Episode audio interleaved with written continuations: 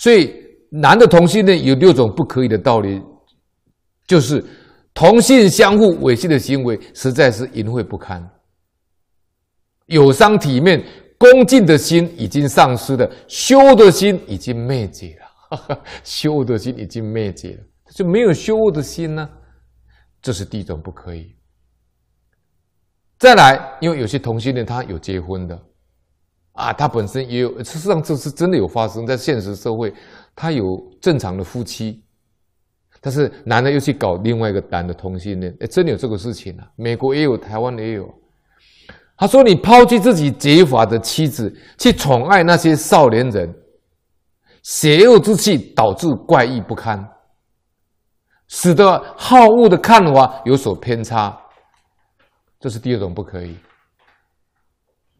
第三种，这些人行为轻狂放荡，行为从不检点，有时候对其他的女人也有暧昧的行为，染指其他未出嫁的女人。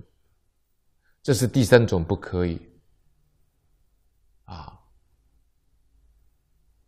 再来，举头三尺，一定有神明在见识、见场。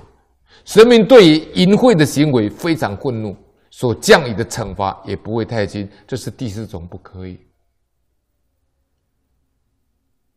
国家法律记载，对于鸡奸的处罚有明文规定，而且鸡奸情呢又接近杀戮，和躯体的生命有相当大的关系。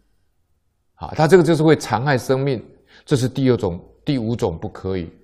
第五种不可以。